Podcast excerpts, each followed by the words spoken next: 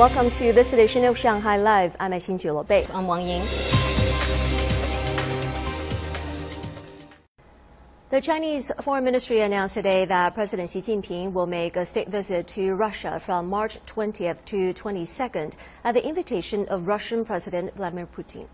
Foreign Ministry spokesperson Wang Wenbin said Xi's visit will be a trip of friendship, cooperation, and peace. Wang said Xi will have an in-depth exchange of views with Putin on bilateral relations and major international and regional issues of common concern. The spokesperson said cooperation between China and Russia is open and above board and is not subject to any interference or coercion from a third party. He also said China has always opposed unilateral sanctions and long arm jurisdiction without a basis in international law and without the authorization of the Security Council. Wang added China will continue to play a constructive role in easing the Ukraine crisis. Today marks the one month anniversary of China's launch of a registration based initial public offering system, and the country's securities watchdog marked it by announcing approval of the first 10 listing applications under the new regime. The 10 firms plan to raise a total of 17.4 billion yuan from their IPOs, according to the China Securities Regulatory Commission. Under the new system, the Shanghai and Shenzhen bourses are themselves responsible for reviewing IPO applications rather than first requiring them to gain administrative approval as in the past. On approval, the exchanges then submit relevant documents to the CSRC for review. The stock ex exchanges passed this set of 10 IPO application documents to the CSRC on Tuesday, meaning it took only two days for the regulator to approve them. Following approval, companies can choose their own times for issuing shares, just so it is done within one year. Securities Daily reports today that industry insiders expect the first 10 to go public around the end of next month. The latest government work report says China aims to create around 12 million urban jobs this year, targeting a surveyed urban unemployment rate of around 5.5%.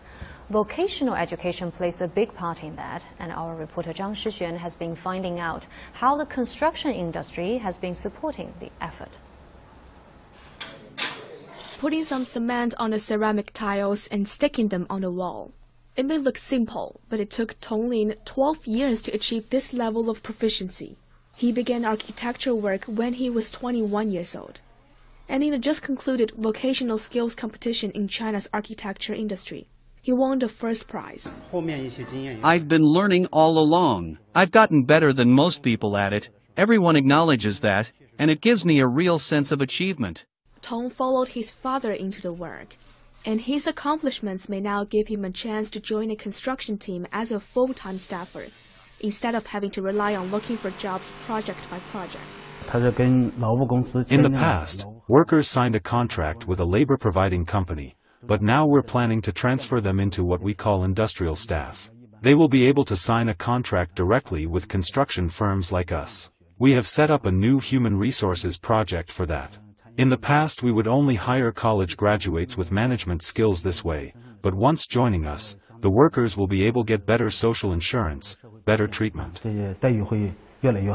They are fueling China's industrial transformation, and at the same time, it's the urgent demand for high-quality development in China that triggers increasing demand for such skilled talent and provides better opportunities for them. China's construction industry is targeting the world's first class, and in promoting high-quality development, we are using more robots for intelligent construction, which require technical workers to operate. And in green technologies, we have large number of prefabricated elements, which require workers to process them in factories. And we also need workers with good craft skills. We plan to hire some from these current workers and train them later, and will also hire fresh graduates from vocational schools, especially for the operation of numerically controlled machines. The company plans to hire 200 industrial workers this year from both the outstanding workers it's identified itself and from fresh vocational school graduates. During the past few years, we have been talking about the demographic dividend, which includes more than just college graduates. A large proportion of them are skillful, talented graduates of vocational schools. Every year, there are almost 10 million vocational school graduates in China, close to the number of college graduates. In the past workers like this didn't have a very high reputation in society, so many parents were not willing to see their children involved in jobs like this. But these years, there's been a big change, and technical workers have seen their incomes rising constantly. Chinese Premier Li Qiang told his news conference Monday that China is to embrace what he called a talent dividend to boost economic development and that implementing an employment first policy remains one of the government's top priorities to stabilize the job market. With more than 10,000 vocational schools, China now has the largest vocational education system in the world. Chen warns, however, that there remains a gap between specific vocational educations and the actual demands of the corporate world. To narrow that gap, he says, requires more of what China Construction is doing and put industrial associations in direct contact with vocational schools, enabling them later to reward top-paying jobs and staff benefits. Zhao Money Talks.